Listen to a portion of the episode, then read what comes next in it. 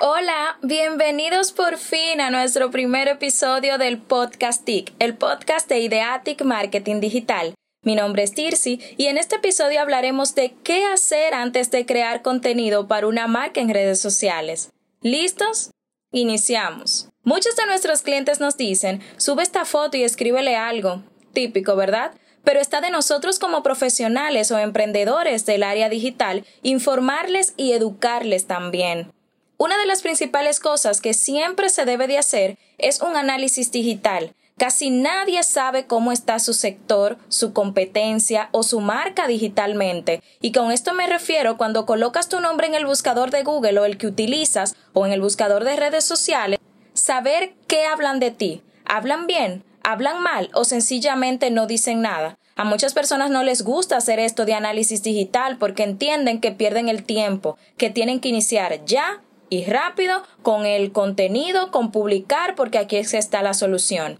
Y te diré algo, de ese análisis dependerá brindar a tu audiencia un contenido de valor que les guste, que puedan interactuar con él, que al final eso es lo que buscamos. Debes brechar también a tu competencia, sí, así como me escuchan. Y con esto no es plagiar, no, no, no. Es que si tienen el mismo público objetivo, puedes asesorarte del contenido o del tipo de contenido que les gusta a tu audiencia, entonces tú mejorarlo.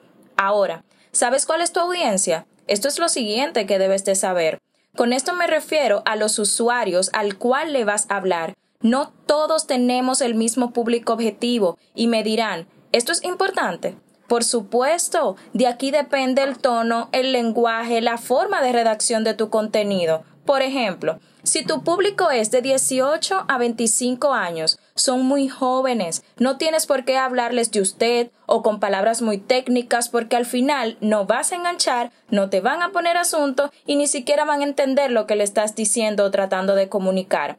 Y aquí es el problema cuando entran en pánico y dicen mi contenido no está teniendo resultados. Se los digo porque hemos tenido clientes que han llegado a nuestra agencia con este inconveniente. Ven que si tenemos que hacer algunos trabajitos antes de iniciar con nuestro calendario de publicaciones. Lo siguiente que debes de saber Conocer tus debilidades, tu DAFO, que es lo mismo que FODA. Me gusta más DAFO porque mencionamos debilidades y amenazas primero, tomando en cuenta que las debilidades se eliminan, las amenazas se reducen, las fortalezas se mantienen y las oportunidades usted la agarra bien, las aprovecha y no las suelta. Luego de saber lo mencionado anteriormente, te queda plantearte los objetivos. ¿Qué es lo que quieres lograr con ese calendario de contenido? Si aumentar tu comunidad, si ganar tráfico a una web desde las redes sociales, entre otros objetivos que puedes plantearte. Es por esto que te voy a dar ahora cinco consejos para ese calendario de contenido que tienes que crear. 1. Conocer bien tu fuerte, en qué eres excelente, cuáles son los beneficios que brindas y esa necesidad que cubres. Esto debes de saberlo. 2. Establece categorías de contenido y con esto quiero decir segmentos personalizados, si vas a publicar videos o frases jocosas o motivacionales, cuál es ese contenido que te va a caracterizar. También saber si solamente subirás videos, fotos o infografías. Debes de tener muy en cuenta esta parte.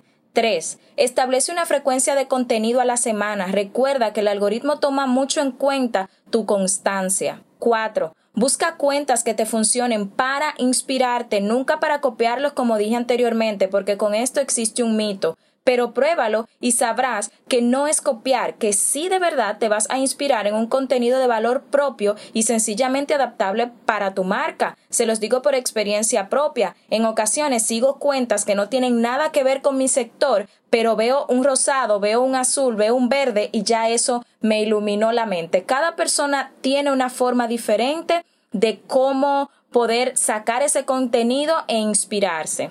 5. Busca en las estadísticas que te dan las redes sociales tus horas pico. Es a donde tu audiencia se conecta por día y te vas a acordar de mí.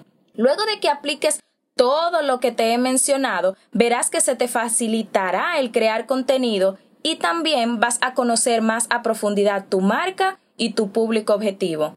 Me gustaría que compartas tu contenido cuando lo hagas y tus resultados con nosotros. Escríbenos a ideatic underscore rayita abajo rd.